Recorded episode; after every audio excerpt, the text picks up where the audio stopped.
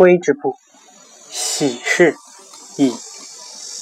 南北朝时期，高梁的显氏世代都是蛮人的酋长，部落有十万多家。显氏有个女儿，足智多谋。罗州刺罗州刺史彭荣为儿子彭宝求亲，娶该女为媳妇。彭荣虽然是为刺史，但是不是当地人，他的号令在当地无人听从。显氏入门之后，首先做的就是约束本族的族人，使他们遵守当地的风俗。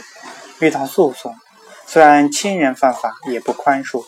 从此以后，彭氏就能顺利地推行政务。高州刺史李谦氏派使者召请彭宝前往高州，彭宝正要前去，显氏阻止说：“当初台城被围困的时候。”朝廷召李刺史去救援，李刺史却称病不肯去。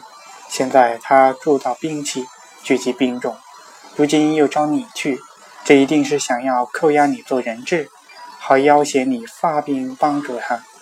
先不要去，等观察一段时间再说。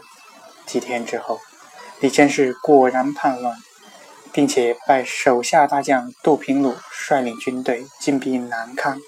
陈霸先派周文玉迎战，显示对彭宝说：“杜平鲁迎战官兵，一时间不会回高州，而李千世在高州也没有办法救援杜鲁平。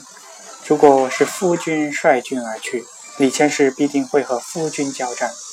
夫君不如派人带上厚礼。”言辞谦卑地对李千世说：“我不敢自己率兵，只好请妻子代替我前往。”他听后一定会非常高兴，松懈了防备。到那时，我再率领一千多人徒步担着杂物，声称献礼赎罪。等到达他的营前时候，再发动突然袭击，一定可以将他击败。彭宝按照妻子所说的去做，李千世果然放松了防备，遭受了喜事的突然袭击之后逃跑了。喜事和陈霸现在。干时相遇，回家之后对彭宝说：“陈都督气宇非凡，又深得人心，一定能平定乱贼。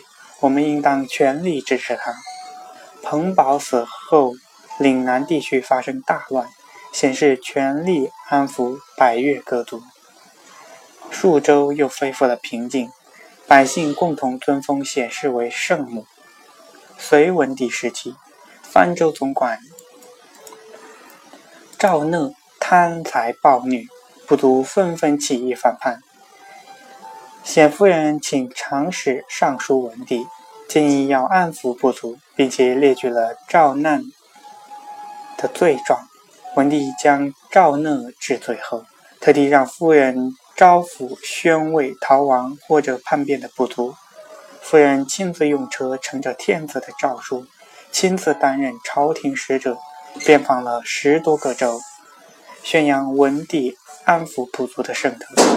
到了州郡，世人都纷纷归顺。他死以后，谥号为成敬夫人。